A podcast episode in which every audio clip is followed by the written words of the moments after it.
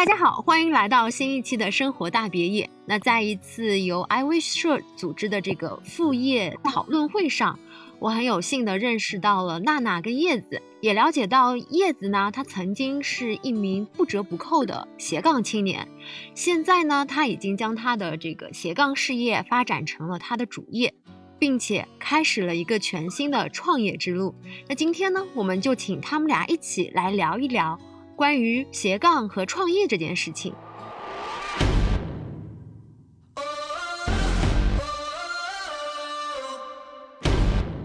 ，Hello，大家好，我叫叶子，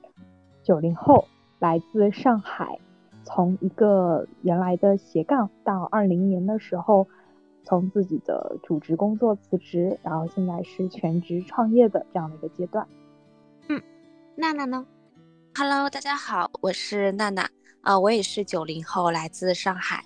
然后我也是在一九年开始成为一名斜杠，然后在二零年的时候把斜杠作为主业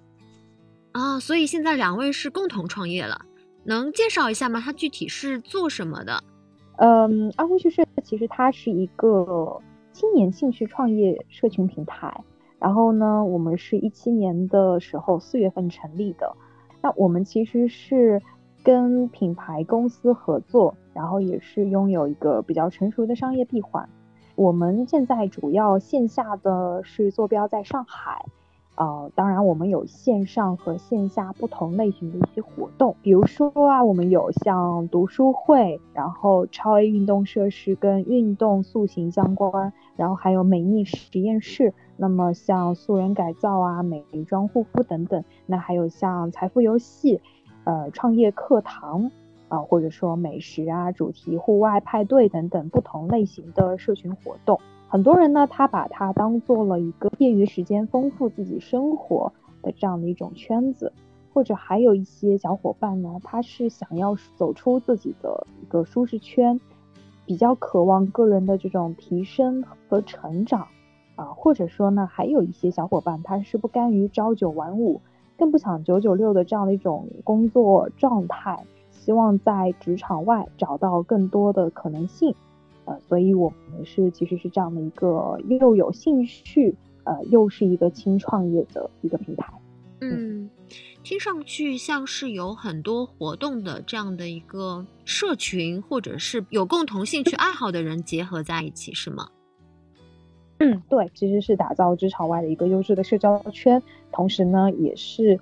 一个轻资本创业孵化平台。嗯，那我能了解一下关于它的这个盈利模式吗？听上去有点像类似于交年费或者是活动单次费的这样的一个形式在盈利。其实呢，关于盈利模式啊，我们在活动本身是不盈利的。呃，当然我们也会象征性的收取一些成本费啊，那么比如说像读书会，我们会有个十九块九的一个线下的一个一下午的体验费啊等等。那我们的一种盈利方式其实在于两点，我们是跟品牌公司合作，那有大健康的一些产品系列，那公司其实是给我们提供一些，比如说场地的支持、产品的支持、培训的支持。那我们的很多人的一个角色，相当于说是一个，比如说护肤顾问、美容护肤顾问，或者说健亚健康管理的一个健康顾问，或者说一个塑形教练这样的一个角色。那我们其实是帮助更多的身边有需求的小伙伴，或者说他们的家人、朋友等等。呃，帮助他们去解决当下的现在一些，比如说美容、呃护肤类的皮肤的问题呀，或者说亚健康的问题呀，或者说想要塑形的等等的。其实我们是有很多很多的项目啊。那在这样的一个提供他们整体解决方案的同时呢，这也是我们的盈利的一个点。那第二点呢？其实，因为我们也是一个轻创业孵化平台嘛，所以其实我们也是想要链接到更多的一些在职场外想要有更多可能性的一些小伙伴。我们会有公司提供给我们一个人才孵化奖励，培养这些小伙伴，啊，帮助他们成为这样的一个专业的一个角色。然后呢，其实我们也会有这样的一个嗯。孵化奖金，所以这是两种类型的盈利方式吧。听上去还挺有意思的。那正好，其实在我做这个播客的时候，也聊也认识到一些，比方说斜杠的营养师啊，斜杠的呃健身教练啊，那是不是他们也是可以来你们的平台上发挥一下身手的？啊，其实也是可以啊，因为呃，我觉得如果说他本身就已经有这方面的才能，那我觉得我们可以作为一些呃更好的合作，我觉得是非常棒的呃一种方式。当然呢，如果说像我自己啊，本身也不是营养顾问，也不是健康教练，呃，健身教练，也不是一个护肤方面的专家等等，其实我都不是。但是，其实想要变得更美，变得更嗯身材更好，或者说变得更健康，是每一个人都向往的。所以呢，我们更多的是呃通过这样的一种平台，通过一些完善的培训，或者说一些体验的活动等等，呃，帮助更多的人。呃，成为这样的一个角色，先把自己变成一个，比如说皮肤有问题，像我们的娜娜，她当时痘痘啊，那呃让自己变成一个护肤方面的小达人，然后她把这个护肤的经验再传递给身边的人，慢慢的她就成为一个呃可以为身边的人提供价值的一个护肤顾问的一个角色。所以其实它是有两方面，一方面它可以是。本身有兴趣爱好，或者说有这个方面的优势才能的。另一方面，他想要有这方面的一个需求，或者说愿意通过其中一种或者两种、三种形式去起步的，其实他也可以成为未来的一个专业的这样角色啊。明白了。所以，我们这边的小伙伴如果嗯想做斜杠的，但是。呃，又不知道从何开始做起，然后对你们这一块又有特别有兴趣的，那其实也可以来 iWish 社这边来尝试一下。嗯，是的，确实是可以这么理解。啊，那太棒了。呃，那娜娜在这个 iWish 社里面是担任什么样的角色呢？嗯，我其实是我们，因为我们会根据每个人的不同的兴趣爱好。然后呢，我是因为比较擅长有氧运动，喜欢舞蹈，那我主要是负责运动这一块的。那这其实我们爱微趣社的每个小伙伴，不是说完全固定他是什么角色，就我们都会有自己的一些，嗯，比如说才能，比如说你喜欢，嗯，擅长演讲，或者是擅长主持，啊，擅长摄影，擅擅长一些做音控。那我每次的活动上面呢，大家都可以发挥自己的特长。那我呢，也会在。各个的活动上去做一些主持，所以大家其实嗯会有一些擅长的一些特定的角色，但是也是不是说很固定，大家都可以参与的这样子。哦，那娜娜今天也可以来客串一下我们会客厅的小主持人。嗯，好呀，我其实还有一个问题蛮想问叶。因为我跟他其实很熟，但是呢，也没有去呃聊过一些这样子的话题，因为我们主要是聊可能一些呃事业上的、创业上的。然后我也很好奇哦，就是其实零到一的过程，就是肯定非常的不容易，蛮想问一下叶子，就是有什么印象深刻的经历可以和大家分享一下吗？嗯，好的。我觉得其实是在一八年的时候，这一年当中，是我的印象最深刻的一个经历，也是。可能是我属于我人生的人生的闪光时刻吧。为什么这么说呢？因为我相信，如果说你也同样的经历过这样的一个创业，或者说从零到一的过程，一定会发现有一点特别重要，就是说，你无论说是做什么产品，还是说做什么服务，你都希望有有人，呃，有合作伙伴也好，有顾客也好。但是呢，我从一开始的时候，因为，嗯，我是。一个人开始的，当时我们是没有九零后的年轻的小伙伴的，那所以呢，我就开始说是以一个陌生的，或者说和身边的不同的人去聊我们的创业项目这样的一种方式去起步的。所以在一八年那一年的时候呢，我也当时想过。我要在，也就是跟我的创业导师的一起的协助下，我想想说，我要在一年当中，呃，找到和三百六十五个不同的人去沟通。我的这样的一个创业项目，就是平均一天一个啦，这是我的目标。当然后面其实没有达成这个目标，但是是有一半，大概有将近两百个、一百多这样的一个嗯不同的人去分享我们的创业项目。那在这个过程当中，其实这一段经历是非常的印象深刻的，因为呃我真的是为了完成这样的一个目标，然后呢。呃，因为我当时是还在工作的阶段，所以意味着说，就是我在工作之外，可能下班之后，我才能够有自己的时间，啊，去和不同的人去交流。然后呢，有一些呃人可能他就是呃很陌生了，因为比如说我，我真的是和我们的。我小区的这个门卫啊，包括有一些商场、他们咖啡馆的老板、老板娘，等到他们下班之后，然后跟他们去聊我的一些故事。其实这个过程当中，还是有遇到了很多的这种可能不理解啊、不接受啊、拒绝啊等等的。嗯，所以这个成这个过程其实是印象特别深的，因为我觉得最重要的是我心智的一个成长。这个阶段其实我并没有。啊，真正的如果说从结果为导向的话，并没有找到很多的一些跟我们一起去合作的一些小伙伴，但是呢，就自己真的是成，嗯，就是感觉能够有更好的心态去面对所有的，嗯，谢拒绝等等。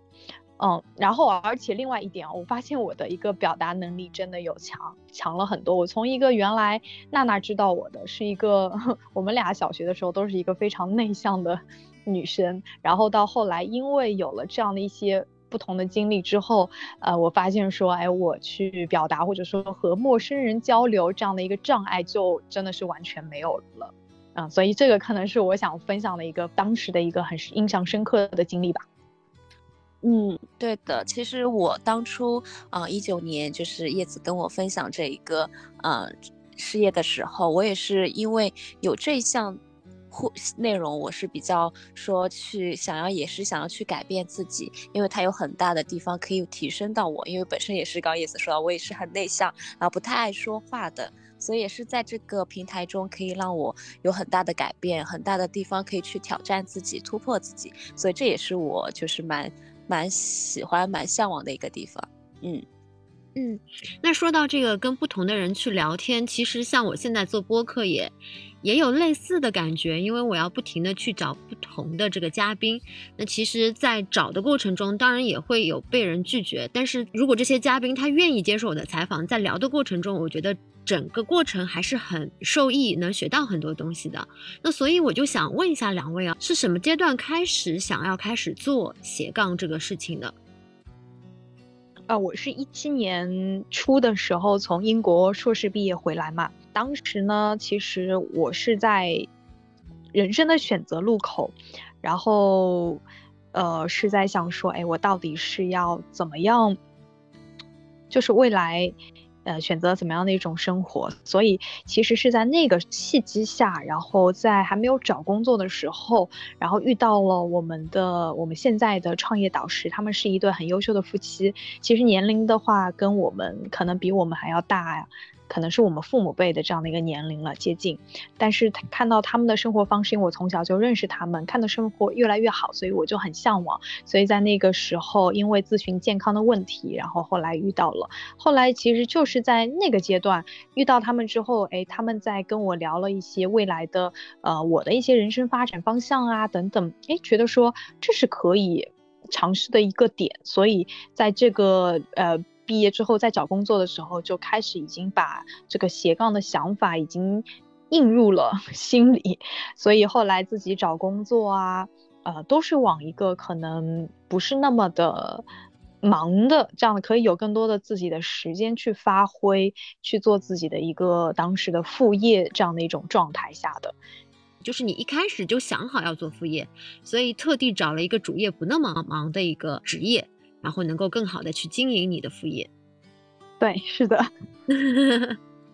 那娜娜呢？我其实主业我是原本是做财务会计的。对我来说，我的工作其实就是每天可能重复在做同样的工作，然后每月再重复同样的工作。那我也会经常加班，有时候也会月底、周末会加班。但是呢，我其实也是一个非常一个契机的一个巧合下，那我和叶子因为。嗯，其实虽然是小学的好朋友，但我们中间十几年没有遇到，然后也是因为呃一个很巧的一个缘分，然后我们在一九年就是过年期间又再次遇到了，然后是他也是跟我分享了这个斜杠的副业这样的一个机会，那我是有考虑到我和我的一个主业，因为它其实时间很灵活，然后也可以结合自己的兴趣爱好，然后呢又主要又我和他又关系很近，然后我也很信任他，而且还有我们的导师一起带着，是轻创业，不需要投入很多，然后又。这家我们的品牌方的公司啊，它的企业文化、产品等等等等，都是我非常接受和认可的。那所以也是我在考虑了很多的原因之下，虽然这个工作会有比较忙，但是我也仍然可以有一些自己零碎的一些时间去做我的斜杠这样子的一个副业。所以后来也是慢慢的全身心的去投入，然后直到二零年去呃从斜杠到把这个成为自己的一个全力以赴的一个轻创业。嗯。所以斜杠的这个状态，两位都好像持续了差不多一年左右的时间，是吧？嗯，我是一七年开始，其实也不止一年吧，可能是到二零年，真正辞职是二零年六月份才辞职的，我大概有三年的时间。嗯，我差不多一年半，然后我和叶子差不多一起辞职的。哎，那是那是 I wish 社到了一个什么样的状态？你们觉得哎，时机到了可以辞职了呢？其实我觉得，呃，也不是说 I wish 社到了怎么样的一个阶段，而是我自己的一个呃想法，以及现在的一个对团队的发展也有一部分啊。呃，当时是二零年的时候，其实是我大概主业和斜杠的这样的一种收入状态是差不多了。所以，我有考虑到要辞职，是因为发现说，一个是，嗯，因为我的主业当时我的目标就很明确嘛，我是想要养活自己才做去才去做这些主业的，然后。嗯，那当然，当时已经差不多可以养活自己了，我就有这个考虑。然后第二点呢，其实当时也能算平衡，但是就想着说，因为如果说你真的想要在呃一个方向真的认真的发展，甚至有更高的突破的话，那你一定是要花更多的时间和精力的。所以其实我是综合了一个是当时自己的一个收入状况，且呃团队的发展。以及想到未来的一个更好的、更高的计划的时候，所以我选择那个时候辞职的。呃，我是给自己预留了半年的时间，呃，因为我刚刚也说了，我是做财务会计的，然后我是在一九年年底其实换了一份工作，那当时后面的工作呢是特别忙，就我比我刚刚在一九年想要加入这个呃做斜杠的时候，就还要更忙。然后呢，就是天天要加班到十一二点，然后呢，周末甚至会两天都要加班。然后当时五一呀，一些清明的节假日是休息三天，我都要可能要加班加个两天多这样子。所以我是后面嗯给自己预留了半年，其实是想休息一段时间。那后面然后也是想说，如果在休息的这段时间可以通过自己的努力啊付出，可以让自己的这个副业的收入也是超过主业的话，那我这样子就可以不用再。去做主业了，所以当时后来也是在嗯，就是二零年的五月底六月份开始呃辞职，然后半年的时间休息，同时也是在做这个副业，然后是在二一年的上半年，因为发现啊半年要马上要到了，然后呢也是开始有这样子很强烈的目标，所以在二一。一年上半年的时候，也是在这个副业的收入跟我主业的收入基本上平衡了，所以后面就没有再去找找主业，一直持续的去做这个副业，把副业作为了主业。哇，听上去都很棒，就是你们的副业跟主业的收入都差不多。那所以其实大家在把副业变成主业的过程中，没有特别的纠结这样的一个过程，对吗？呃，当然也会有。就是，嗯，其实我觉得这里面的考虑的因素其实是蛮多的，呃，我记得当时二零年的时候，因为大家都知道当时是疫情刚刚开始。嗯，所以其实你说要在当时呃辞职，因为我当时是在国企里面比较安稳的工作的，然后如果说要从这样一份安稳的工作辞职，它是需要有一定的勇气的，因为嗯很多人在自己的主业方向都不是特别的呃明朗，因为可能会遇到疫情的影响。呃，甚至裁员，甚至降薪等等的。那么我当时其实也也有过纠结的点，一个在于说副业是跟主业差不多收入了，但是毕竟。副业没有像主业的这样的一种稳定，因为它还是需要我自己去创造更高的价值，才会得到更高的这样的一种回报嘛。所以有这方面的一些担忧。呃，但但是还有一点啊，我我父母其实是同意的，就是因为我妈妈特别，因为我妈妈她是很认可我在这样的一种创业的平台，而且又是跟大健康健背景下的，她其实是认可的。但是反而是我家的一些长辈们，就是特别是我爷爷奶奶，他们是是很不认可的。嗯，他们会觉得说，可能是很多长辈们都是有同样的想法吧，觉得说你一个小姑娘，然后呢又是。高材生，然后你为什么不去一个比较哎不错的这样的一种安稳的工作，或者说外企也可以？你为什么要自己去出来创业呢？你明明知道这条路肯定会没有那么安稳，而且你为什么要这么折腾呢？所以当时的纠结的点，一个是在于自己未来的一个发展，呃，另外第二点就是讲家人家里人的一个顾虑吧。但是后来呢？怎么说？为什么我还是选择去，嗯，那个时候辞职啊？一个是，其实我在辞职之前，我真的是有想很多。嗯，跟我的导师交流了很久，然后呢，把我自己的一个未来的十年的一个目标和梦想，真的是一条一条列出来。比如说，我未来想要的是怎么样怎么样的一个生活啊？我想要我的家人变成怎么样？我几岁结婚？希望在呃什么年龄段结婚？然后呢，我未来的生活在哪个这样的一种状态？怎么样的一个房子？还真的是想了很多很多。怎么想都觉得我自己这份主业是没有办法达成的。看看我的主业的这些公司的前辈们，十年、二十年的，我觉得好像一眼看不到头，他们的生活不是我想要的。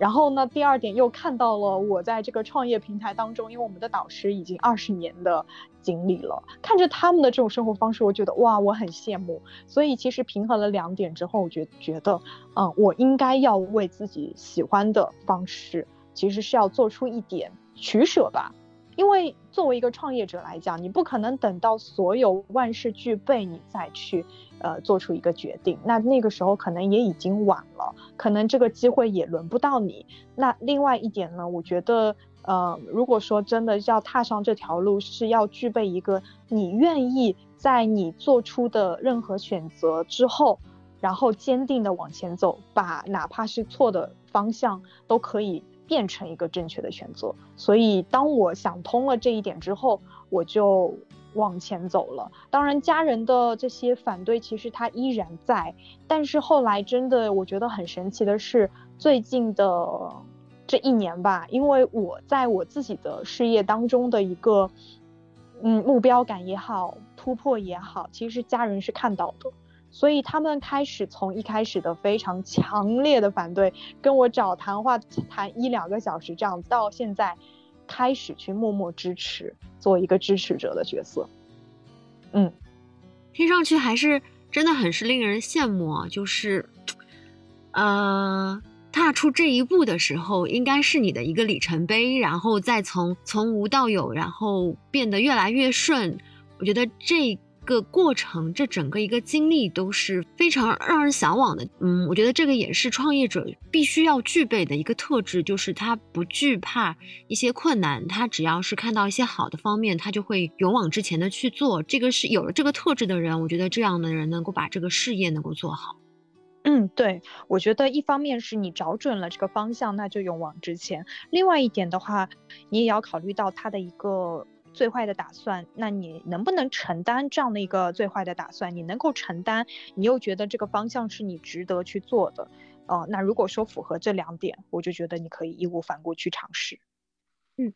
当时叶子有做过什么样最差的一个结果的预判吗？最差的结果的预判就是说，呃，我可能在短时间内我没有做到我想要的这样的一种收入也好，结果团队也好等等，那么。这个最差的结果就是在于说，我可能当下我的收入，呃，还不足以说去支撑我的生存，我只能解决的方式就是说，那我就重回职场，然后再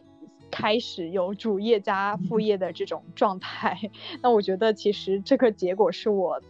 非常能接受的。那我想问一下，现在就是整个副业已经转正了，差不多也转正了快两年了。那在这个转正之后的话，嗯，有没有跟斜杠期间做的一些事情有什么方面的不一样吗？也会有不一样。嗯，这个不一样的点在于说，一开始的时候，其实，呃，当你有主业和副业的时候呢，你的工作分配是特别的明确的，因为你的主业就是因为你有每天的一个，呃，早早上几点起，早上几点上班，几点下班，然后下班之后的时间是你的，那这一点来讲是。嗯，在有斜杠的这样的一种状态是这个样子的，但是等到当斜杠变成主业的时候呢，就意味着说所有的时间全部都是你自己来安排的。那所以这一点来讲就会有利有弊啦。嗯，好的地方就在于说。那你就特别自由啊！你你真的，比如说我今天哎很难受啊，像娜娜今天呃鼻炎还跟我们一起在录制，那很难受。如果说她平常哎可以选择哎我今天就休息在家，但是你在工作当中你是很难嗯说怎么样就怎么样的。但是这个是很好的，因为你可以自由去安排自己的一些时间。嗯，当然也有弊的地方，就是说我自己是需要是一个很自律的一个情况。曾经一开始刚刚辞职的那段时间，其实我还没有缓过来，嗯，大概有一两个月、两三个月的样子吧，就是，呃，经常是睡到自然醒。然后会发现说，其实这样的一个状态，自己是会比较的焦虑的，因为，嗯，不代表说我现在是一个可能是，呃，财务自由的阶段，我可以真的想做啥就做啥。很多人会有这样的一个误区，觉得说，好像，哎，你没有一个上班打卡的这样的一种状态，你很开心，因为你不需要再去工作，呃，这个打卡了。但是，其实我们真正的经历。着这样的一个阶段的人就知道，说你真的要选择这样的一种方式，你是需要很大的一个勇气和自律心的，因为这意味着说，未来你的所有的选择和财务的收入等等，都是你自己的努力而来的，而你的收入的多少取决于你努力的努力的这样的一种时间以及投入的方向，所以这个是可能不一样的一点吧，一个是由。呃，有老板，又有自己的额外的业余的时间去学习、去提升自己、去积累经验，到后面都是自己去做主，但是需要更自律，然后去安排啊自己的事情，然后去设定自己的目标，然后去达成的过程。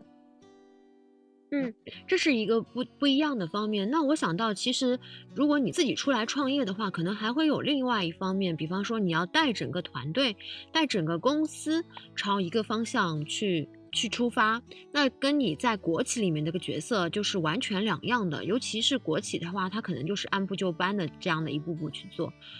带一个团队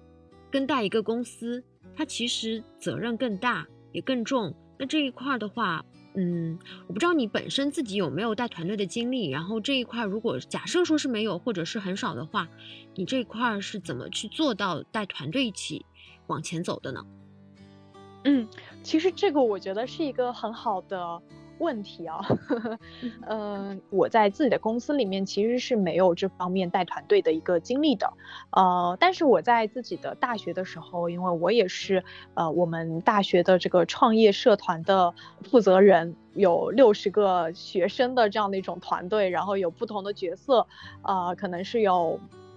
什么外联联络部啊、宣传部啊等等，我是这个负责人啊，所以也会有一点点小小的团队的经验吧。如果非得要说的话，但是在这个现在的这样的一个创业的过程当中啊。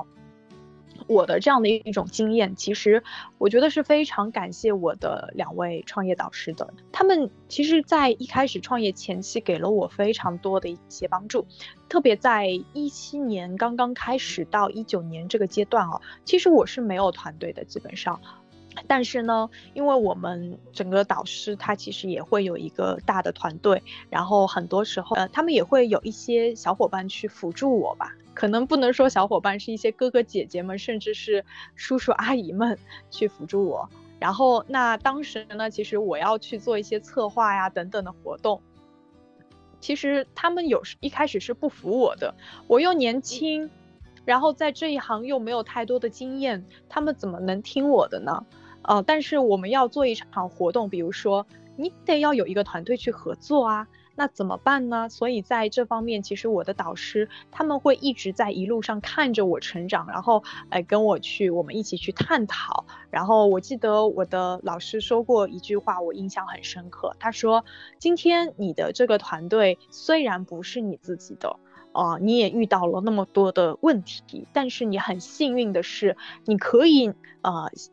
通过这样的一种方式去锻炼自己，就相当于说你先练练手，然后呢，以后未来你有千军万马的时候，你就知道该怎么样做了。所以当时我真的很感谢啊，我的老师可以去嗯放心信任的啊交给我这样子的一种角色。那后来呢，慢慢的这样的一个团队建立和带领的一个过程，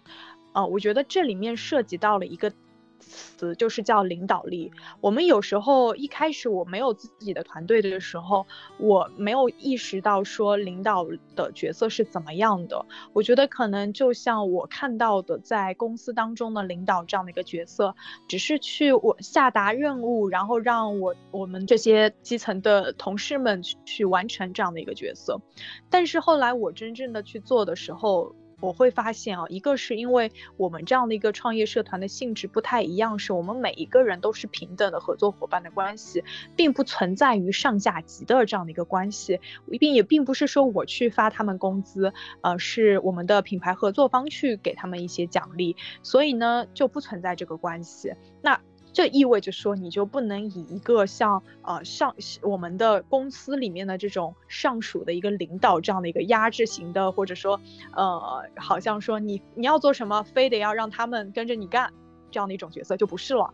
而是更多的是发挥自己的一种领导力，就是你自己的一个影响力和带动力。就比如说呃我是一个健康顾问。我怎么样去影响我的伙伴，也去在这条路上更加专业和精进呢？就意味着说我得先自己做个榜样。我得先自己把自己变得更健康，然后呢，去影响身边的人，把这样的一个过程跟他们去分享，让他们看到我是怎么样做的，那他们就会慢慢的说，哎，他也想要我现在的这样的一种收入也好，呃，现在的这种成就也好，那他们也想像我这样的时候呢，那我的领导力其实影响力就会慢慢的变大，那他们就会心甘情愿的想要跟随着我一起，所以我觉得这个是我现在。在带领团队往前走，最最重要的一个就是把自己作为榜样，去带动团队，影响他们一起往前走。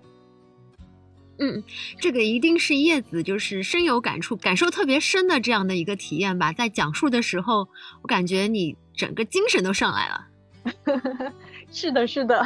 对，因为这个跟我之前那一家公司也很像，原来也是一家创业公司，然后所有的事情都是会让你看到领导是怎么做的。那下面的同学看到，哎，领导这样的一个冲劲或者这样的去完成工作的这样一个态度，会影响到整个团队也积极的向他们去学习。所以我非常能够体会叶子这样总结出来的这一点，就是身体力行的去做这件事情。那我我还有一个问题，就是斜杠的时候做决定的时候，可能结果的一个影响并不是特别的重要，但是在作为你正式创业的时候，它可能会影响的不仅仅是你一个人，而是一个团队或者说是一个公司。那在这样的一个情况下，就是这两个比较，我不知道说你觉得是不是？差别会特别大，或者对你有什么很大的影响吗？嗯，嗯，这个也是一个我觉得是很实际的一个问题啊。嗯，呃，其实，在斜杠的时候，我觉得与其说是斜杠还是主业的这样的一种差别，呃，不如说是当你一个人还是你有一个团队的时候的差别。啊，那我想分享的是，呃，当我一个人的时候，啊，那意味着说，其实你只是对自己负责，那肯定会有差别。嗯，比如说我当时想要定下的目标也好，想要做成的任务也好。其实是只对我自己一个人负责的啊，当然我们也涉及到一些，比如说社群活动啊等等，嗯，但是总体来讲，你的可能责任就没有那么大吧。但是当你是一个团队的时候，其实真的就这个时候，你就会发现说责任，呃，特别重要，就是因为你的一举一动、一言一行，其实是会影响啊你的团队的小伙伴的。当然，我觉得他的这个角色，他也并不是说，呃，你是最重要的一个带领的往前走。如果说你做错了哪一步，哎，公司会怎么样，或者说团队会怎么样啊？因为毕竟我们都是轻资产的这样的一种方式，我们加入只是这个基本上是没有什么太大的门槛的，也不用投资什么的，所以其实它的成本不高啦。嗯，只是说。呃，唯一的一个我觉得成本就是说，嗯，因为你没有一个明确的目标或者说明确的方向的时候，呃，你的伙伴跟随你的这些小伙伴，跟着你当时有非常大的创业梦想的小伙伴，如果看到你的状态，呃，并不是很积极，或者说并不是明确的目标感的时候，他们也会被你影响。因为其实一个团队的头是非常重要的，呃，你的这样的一个明确的方向，真的会带动。自己的团队往前走。嗯，就是叶子的确是因为是我们 I V 社的一个发起人，然后当时也是他一个有一个人开始的，所以我也是作为他的一个小伙伴，我是也是一路看着他从一个作为一个团队的领导者，非常有的目标感，然后一直是作为我们的榜样，一直在前面带领着我们，什么事情都是他第一个冲在前面去做的，所以这点我也是对于我来说，我能够在有这样子去做斜杠。副业能够有这样子的一个伙伴领导人，对我来说我是感到非常的呃，觉得非常的幸运，然后非常有福气的，嗯，然后我正好也想到一个问题，也可以说是可以帮听众问一下啊，我想问一下叶子，就是你从二零年后面就是斜杠转正之后，然后到现在，就是你会觉得你现在的和当时的一个预期是怎么样的？是不是一样？那或者说在这？一年多近两年的时间，你有没有那种就是因为已经转正了，会不会有一些收入方面的问题，呃，就是压力等等等等这样子，可以分享一下吧？好的，呃，对，娜娜确实是 见证者，或者说也参与着我们，嗯，就是我们整个团队啊，我就是这样子的一路走来的哦，然后慢慢的从一个只是参与者到现在也是一个，嗯。就是也是一个团队的小 leader 的一个角色了啊，那我会觉得说，刚刚嗯说到一个是跟自己的预期是否一致，嗯，我觉得差不太多，呃，跟我当时二零年的时候辞职想要的，还真的是往这个方向在走。只是说呢，可能一开始的预期是这样的一种，比如说项目也好，或者说伙伴也好，呃，是这样的一个角色。到后来发现说，跟我想象当中的就是当中的一一些，嗯，走过的路或者说具体的做法，其实是会有一点点不一样的，呃，但是总体的方向来讲是还是比较一致的。那如何面对就是这些，就是说，呃，收入也好，各方面的压力啊，呃，我觉得，其实作为一个创业者，无论说是，嗯，怎么样的一个行业，或者说你投入多少，其实都会有这方面的压力，呃，这个是很实际的一个问题，就是财财务状况的。我们很幸运的是。因为我们毕竟没有投资这种装修门面呐，或者说一些呃付员工的费用啊，或者说房租啊等等的一些费用，我们的这种起步是非常的呃轻资产的。我们更多的时间是花了跟自己的一些精力时间而已，所以呢，嗯，就不存在说是一个比如说呃亏钱呐或者这样的一个状态不存在，所以在这方面压力就小很多。第二点呢，就是说，在因为毕竟创业跟呃有一份自己的工作还不太一样的是，工作就是你打哪哪怕这个行业不景气不开心，呃，老板起码是呃还会发你工资啊，那但是创业的话，可能是你你是你自己的老板，你得自己去发自己的工资，所以面对这方面的一些压力，我觉得你要分两方面看，一个是。呃，从一开始的时候，你是不是已经决定去面对这些压力了？这个很重要。嗯，以及你的一个情况，就是因为我当时也是我也说过，我是二零年辞职是其实是主职跟副业差不多的一个状态，所以我基本上是能够平衡的，嗯，但是呃，当然现在已经是超过了当时的两倍以上了，所以嗯，可能在压力方面的话会小很多，但是你说没有压力也是不可能的，因为我们都向往更好的一个生活，嗯，所以在。这方面来讲的话，其实我觉得我这方面的压力可能更多的是来源于说想要更好的一个生活的一个动力吧。所以呃，我能够转化过去，以及另外一点啊，因为我明白我现在的这个其实还是属于创业初期的一个阶段，不属于说是那种可以呃呃未来的这个方向就是可以呃建立自己的一个资产性的一个收入，可以不用上班。呃，不用工作就能够有收入的一个状态，肯定还没有达到啊。所以呢，意味着说我很多的事情必须得通过我自己的呃付出、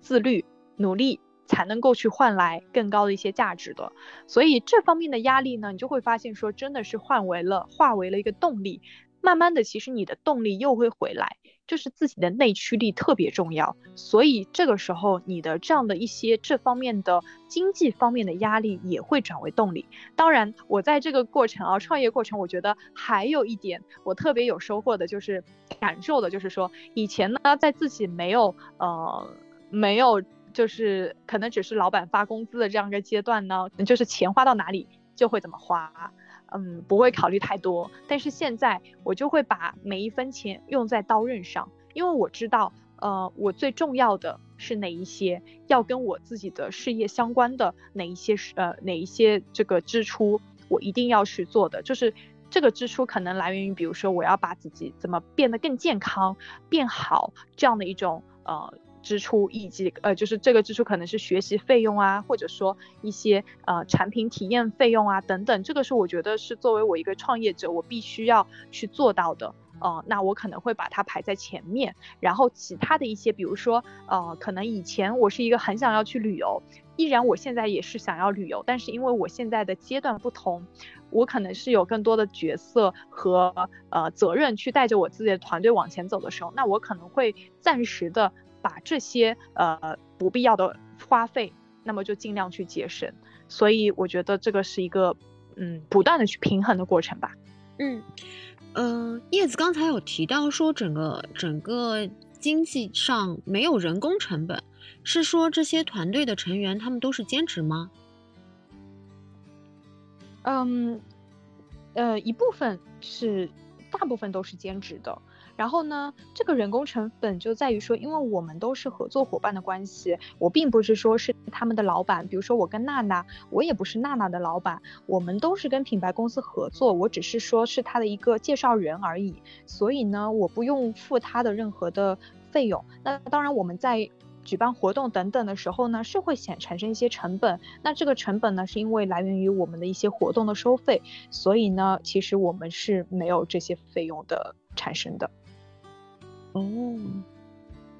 那我想问一下，因为你刚才也说了，你是二零年自己独立出，就是从斜杠变成了正式正式创业这样的一个状态。因为二零年的时候也是疫情比较严重的时候，当时没有想过缓一缓，或者说，其实你看现在疫情又反复了，所以你的整个这样的一个创业的事情，受疫情影响大吗？现在也会有一点，比如说因为有物流快递的一些影响嘛，那很多的地方它被封了小区啊等等的，肯定会或多或少受一些影响，但是它不是说是一个取决决定性因素嘛。另外的话呢，其实。我觉得我们比较好的一点是，因为我们是线上线下结合的。呃，在二零年刚刚开始的时候，一月份的时候，就公司就有推出这样的自己的给我们提供的直播的平台。其实那个时候我们并没有知道说要开始疫情，因为它的直播平台也是要花个几年的时间去研发的。我也被选为公司就是为数不多的年轻人的主播的这样的一个培养的主力军，所以当时我们就开始转型。然后做了很多的线上的一些准备。那包括现在，其实我们在线上的这块做的更加的游刃有余了。嗯，比如说我们最近开始做更多的一些直播，培养伙伴们去做一些直播的能力。包括我们把很多的活动，呃，读书会也好，包括 前面嘉玲你参加的那个副业交流会也好，我们很多都办到了。搬到了线上，所以你说真的有影响的话呢，也会有影响，因为毕竟线上跟线下的这种温度不一样。可是呢，我又觉得它可能是转型期，我觉得对我们来讲又是一件好事情，因为线上明毕竟毕竟通过互联网这样的一种工具，你可以链接到五湖四海更多的人，啊，那意味着说你的可能性就会更大。所以呢，我觉得，嗯。有影响，但是疫情的影响，但是不是那么大。我们还是可以通过这样的一种嗯 Plan B 的方式，去进行我们的接下来的计划。刚才其实也听到叶子有提到，他的创业的收入其实已经两倍高于原来的这主业了。我比较好奇的想问一下，就是关于这个投入与产出，从这个工作强度上来说，它有没有更高？嗯，我觉得这是一个可能很多人都会关心的问题。嗯，对我来讲，我觉得，呃，可能一开始的时候哦，我在可能自己的副业收入，呃，没有主业那么高，而且可能刚刚起步的阶段的时候呢，反而我的投入是非常多的，但是我的收入可能不多。嗯，这个时候如果说只是拿某一个阶段去衡量的话呢？你会发现，说投入产出比还不一定比一个嗯工资来得高，因为前期你在任何一种创业前期零到一的过程，都是付出特别多，一定会比主业付出更多的一些精力的，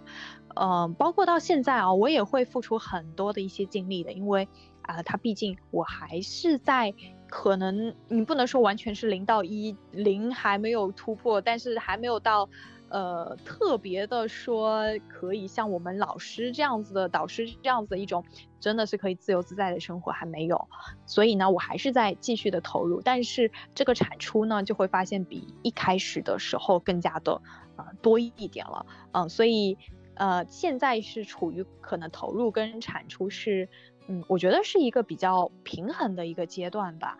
呃，我也想跟很多的小伙伴去说一点，就是。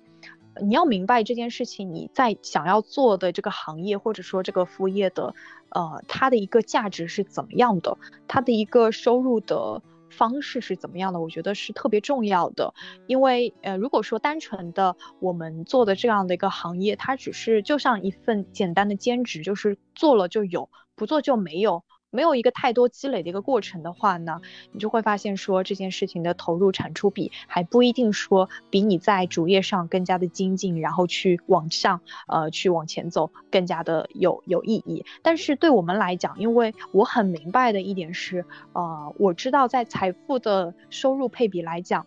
资产性收入。就是被动收入是非常重要的，它会大于你的一个主动的或者说工资的收入，但是它的这样的一种建立的过程，它是比较的漫长的。嗯，它可能是需要花个几年的时间，呃，才会去慢慢的建立。你要找到一个对的方向，呃，和渠道才可以的。所以我觉得我们就是在做这条路。可能一开始的时候，我们只是在建立我们自己的这样的一种渠道收入的这样的一个过程。那这个过程当中，就像挖井一样的，嗯，你可能。人家是提着水桶，就是提一桶就有有水喝。然后我们挖井呢，一开始就越挖，花付出了很多的精力，可是那个水还没有。但是当有一天慢慢的你会发现这个水源，你你被你挖出来的时候呢，那就意味着说你后面的投入产出比就会真的是不一样。一开始的时候一定是投入大于产出的，但是后面可能投入等于产出，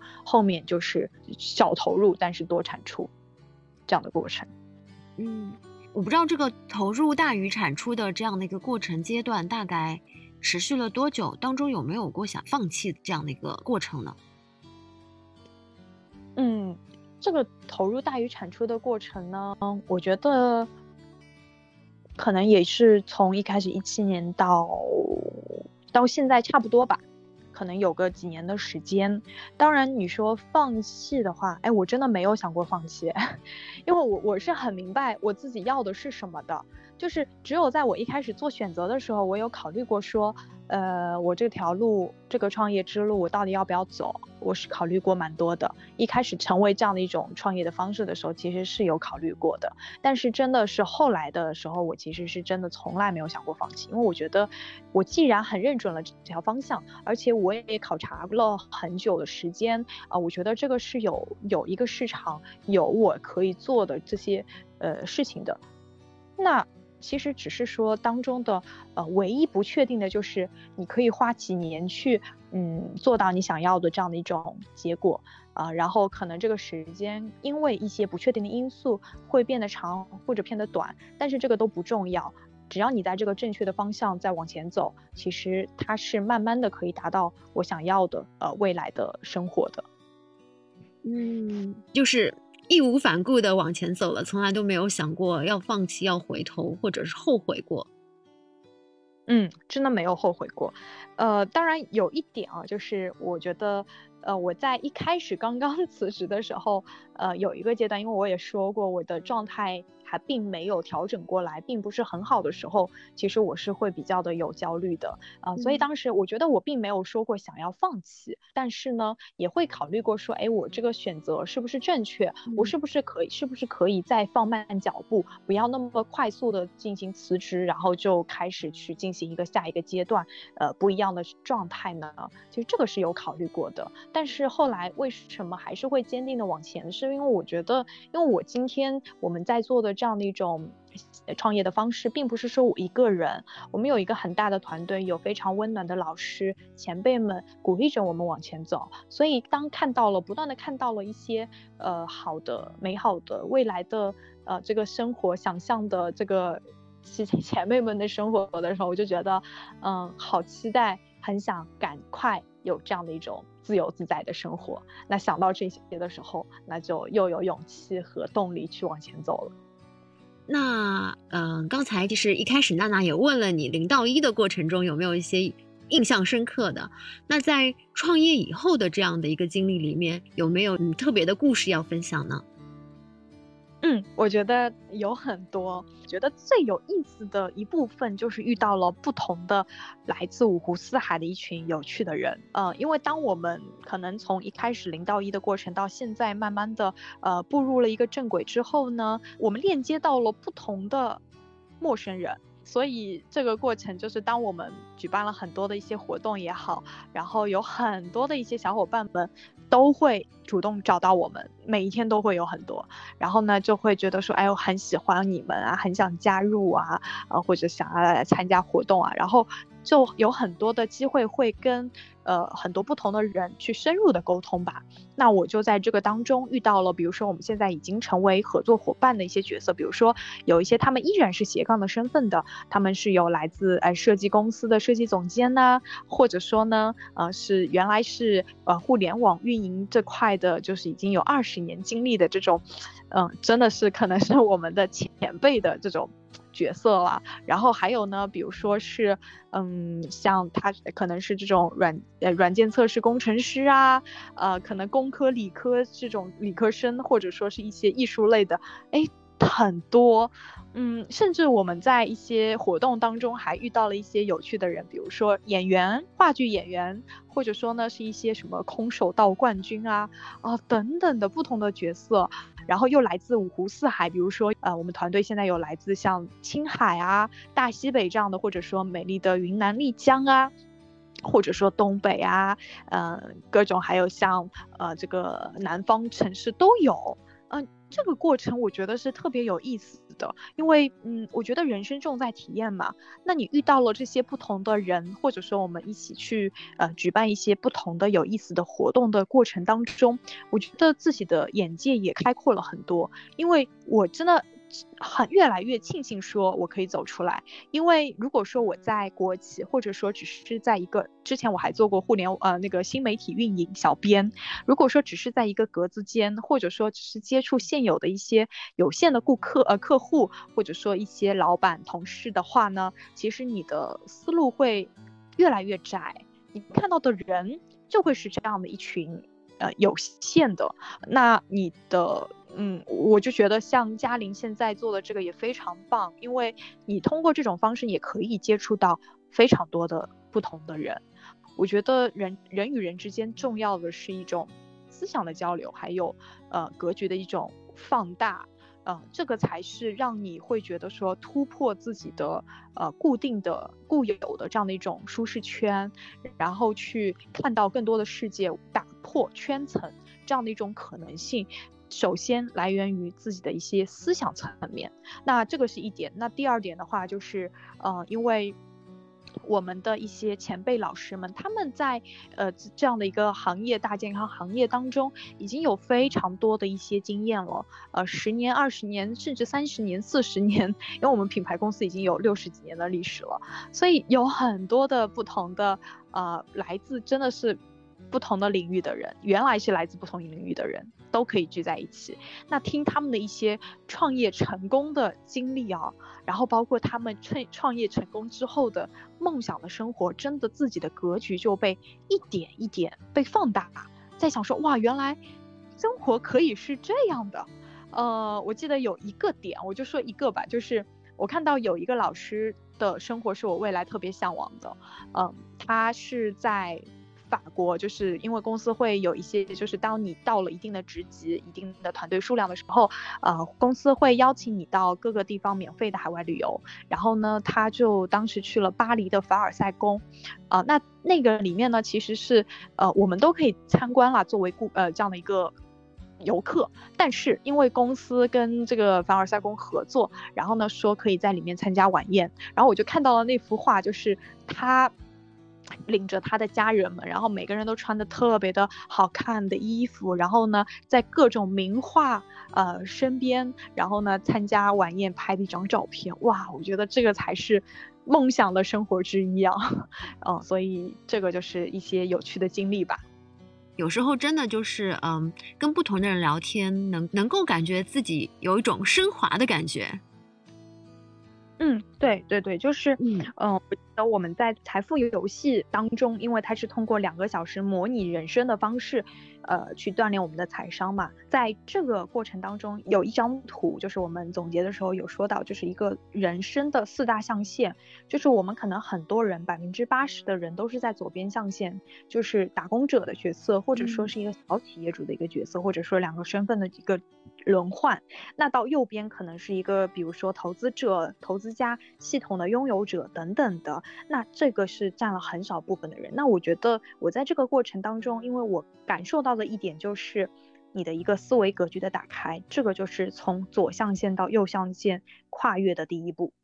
另外还有一些收获，就是比如说，因为我们是个健康行业，那我自己呃原来是身体很差，体弱多病，一直要看医生，呃打点滴的这种状态，到现在我可以成为自己的这样的一种健康。管理师的一个角色，我遇到任何的，比如说疫情也好，或者说很多的呃亚健康的毛病，我都不是很害怕，我是很淡定的，因为我知道我该怎么样去处理，以及呃哪怕不会处理，我们团队有非常多的一些优秀的营养师，他们可以帮助我去解决我一些亚健康的问题。那包括我身边的家人，呃，他们也通过这样的一种方式，比如说我外婆，呃，她从腰椎盘突出走不动路到一个月后，通过我们的一些。就是营养的一些调理呀，等等的一些方案，然后他可以走路到我家附近的商场，一个多小时都不嫌累，这样的一种生活状，就是这种健康的好转的状态。我觉得这个也是我在这样的一种创业的过程当中收获很大的一点。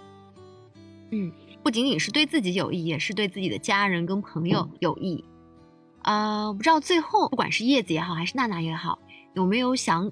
给我们正在斜杠和主业里面二选一纠结的一些朋友们啊，想说一些什么吗？娜娜，要不你先来？我是觉得，就是说，当你现在在做主业的时候，如果有一些想法想要做斜杠的时候，我觉得，嗯，不用考虑很多，因为我们会有很多的呃碎片化的时间。我觉得多点是。就是给点自己去尝试新鲜事物的一个机会。因为有时候我也会觉得，就是选择要大于努力，呃，选择比努力更重要。当你遇到一个好的一个契机机会的时候，呃，不要犹豫太多。我觉得先去尝试，去抓住它，或许会它会感到给到你一个很大的一个转机。叶子呢？嗯，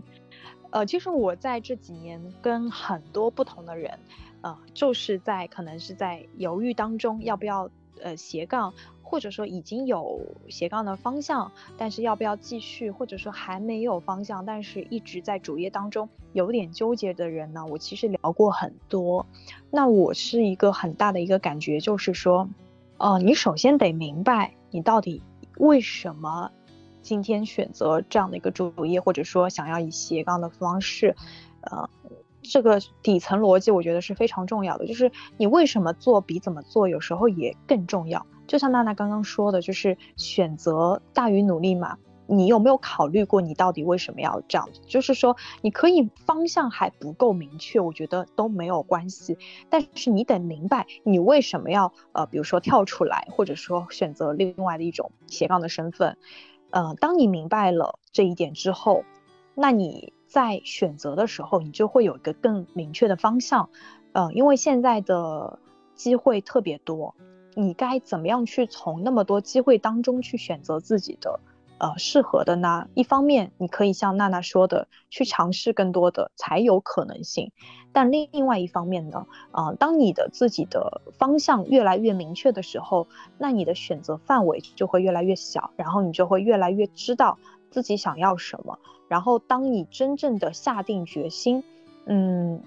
去往选择以斜杠的方式，啊。你选择以这样的一个方式的话呢，啊，我建议你真的是可以给自己更多的一些时间去尝试和往前走，因为有一句话曾说过，就是我们不可能做的每一个选择都是百分之百对的，但是我们可以把不对的选择变成未来对的选择，也是送给大家。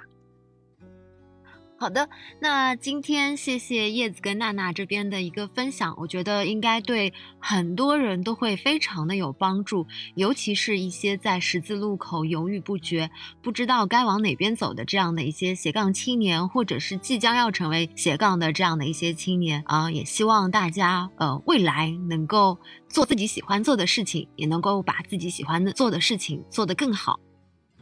如果说大家想要在职场外找到更多的可能性的小伙伴，欢迎来参加我们的一些活动。如果大家对 iWish 社有兴趣的话，也可以通过生活大别野来联系 iWish，或者呃有机会的话，也可以直接参与到 iWish 社组织的各种活动里面。听了这期的节目，不知道你有什么感受呢？我的感觉是，叶子在一开始就做好了要做斜杠的准备。所以他特意找了不卷，而且又有一些空闲时间的工作来做。那么，我想问问看大家，你们是在什么时候开始关注斜杠青年？又是从什么时候开始想做一名斜杠青年的呢？欢迎在评论区里留言。我想，我也很想和你们一起聊一聊呢。